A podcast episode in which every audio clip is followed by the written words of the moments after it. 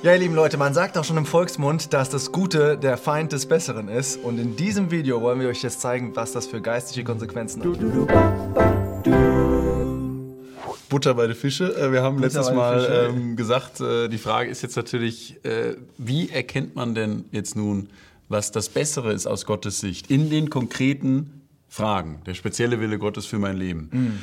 Ähm, das ist jetzt natürlich ein sehr interessanter Punkt. Ja? Ich glaube, Ja. viele von euch, die Viele- stellen sich einfach diese Fragen. Ja. den läuft in das Wasser im Mund zusammen, jetzt die Antwort zu hören. Und jetzt Kommt jetzt das große die- Patentrezept?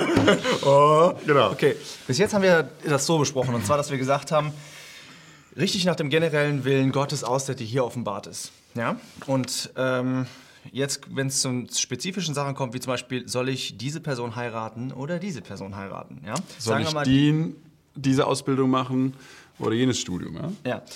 Stell dir vor, zum Beispiel, also die Person ist, äh, will ich mal sagen, folgt Jesus nach und so weiter. Alle Sachen, die du in der Bibel siehst, sagst du dir, dass dies, bei beiden Personen ist das so. Du bist jetzt bei der Heiratsfrage, ne? Ich bin bei der Heiratsfrage, ja. Nicht Bei der dem Chat, Frage. bei der Frage, die euch alle interessiert.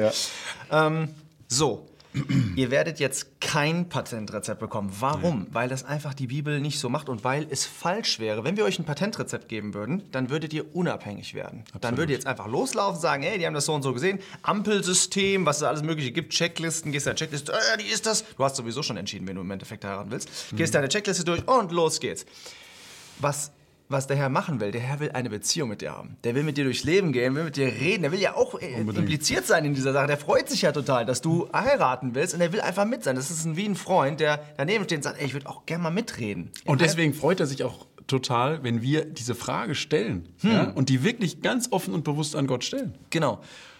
Das führt uns zu einer Sache, Gebet. Ja? Ganz das, wichtig. Das ist so wichtig und so schön. Ja? Und was passiert bei Gebet?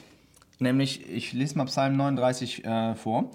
Und zwar äh, will ich euch, äh, 39, was sage ich, 37, ähm, Vers 4, da steht, ergötze dich an dem Herrn, so wird er dir geben die Bitten deines Herzens. Was bedeutet das?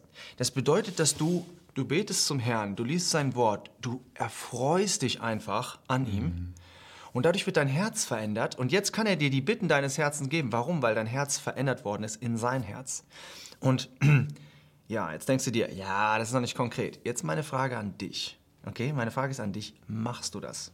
Liest du die Bibel und bist du in einer engen Beziehung mit dem Herrn? Wenn das der Fall ist, brauchst du dir dieses Video nicht mal anzugucken. Ja, und- Dann wirst du völlig übereinstimmen, wirst sagen, ja, ich weiß. In dem Augenblick, wo ich in dieser, in dieser Haltung bin, ja, dann weiß ich, äh, was ich machen soll. Jetzt kommt vielleicht noch ein Punkt. Oder wolltest du noch was zwischen? Ich würde vielleicht kurz was Ja, du darfst.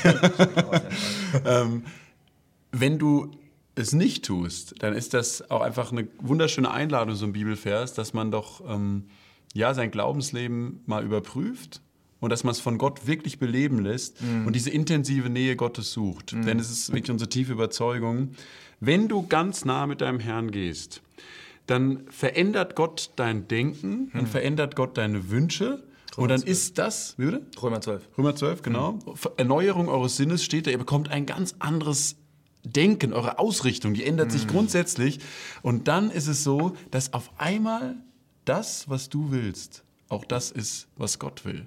Und da will Gott uns hinführen, dass wir das gar nicht so als Konkurrenzprojekt immer irgendwie sehen. Ja, Ja, da ist Gottes Sicht, da ist meine, ich will was ganz anderes. Auch Gott, sagst du bitte, bitte ja zu äh, dem, was ich irgendwie will. Ja, genau. Das ist, ein, das ist vielleicht ein ganz wichtiger Punkt auch, dass wir manchmal ein ganz komisches, jetzt gerade mal Heiratsfrage, was wir ein ganz komisches Gottesbild dabei haben. Das heißt, du bist, du liest die Bibel, du saugst es auf, du betest, du bist wirklich in Gemeinschaft mit dem Herrn. Und jetzt hast du hier ein, eine Frau. Aber das Problem ist, die ist auch total geistlich, die ist total nett, die ist total hübsch, die kann sich total gut ausdrücken. Und denkst dir, aha, Man beachte übrigens die Reihenfolge. Nur als Nebengedanke. das Erste, was man sich mal anguckt, ist sowieso das Äußerliche. Ja, das Müssen, müssen wir ganz ehrlich sein. Ist Müssen wir, so. müssen wir ehrlich Ist sein. nicht aber das- es ist nicht das Wichtigste. trotzdem gut, dass, dass du es jetzt auch mal Ja. so rum gesagt hast. Ja. Ja. Könnte mal zurückspulen. So, aber jetzt denkst du dir, aha, weil die so ist, ist es ja gerade eigentlich wahrscheinlich das, was ich will und nicht, was Gott will. Und das ist total pervers, so zu denken, weil Gott ist gut, ja. Äh, Gott will dir das Beste geben, der will dir wirklich eine wunderschönen, einen wunderschönen Partner geben. Und Vielleicht die, die, die von uns, die vielleicht ein bisschen zaghaft sind. Man ist, wir sind jetzt vielleicht eher so, dass wir, dass wir nicht so ein großes Problem damit haben, nach vorne zu gehen. Ja. Aber es gibt welche, die sind vielleicht ein bisschen zaghaft, ja, ein bisschen selbstkritischer ist auch gut. Ähm, da will ich dir einfach sagen, dass was mir sehr geholfen hat, das ist, dass du musst einfach mal losgehen. Genauso wie die Israeliten, die auf den, beim Jordan war das so, beim Roten Meer war es auch so.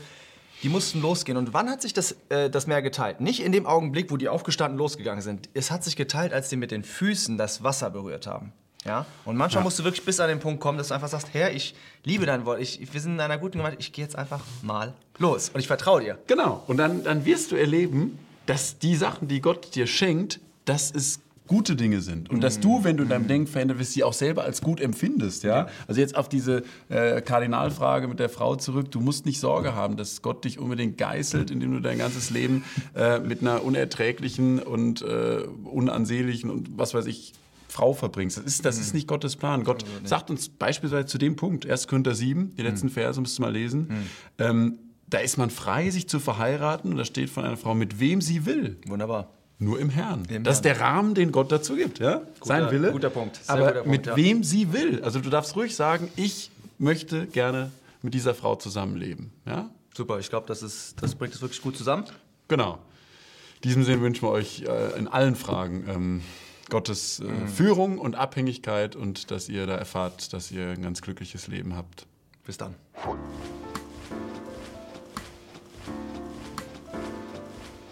Oh Leute, schön, dass ihr noch da seid. Sorry, was wir vergessen haben. Bitte unbedingt noch subscriben, ja? Bis bald.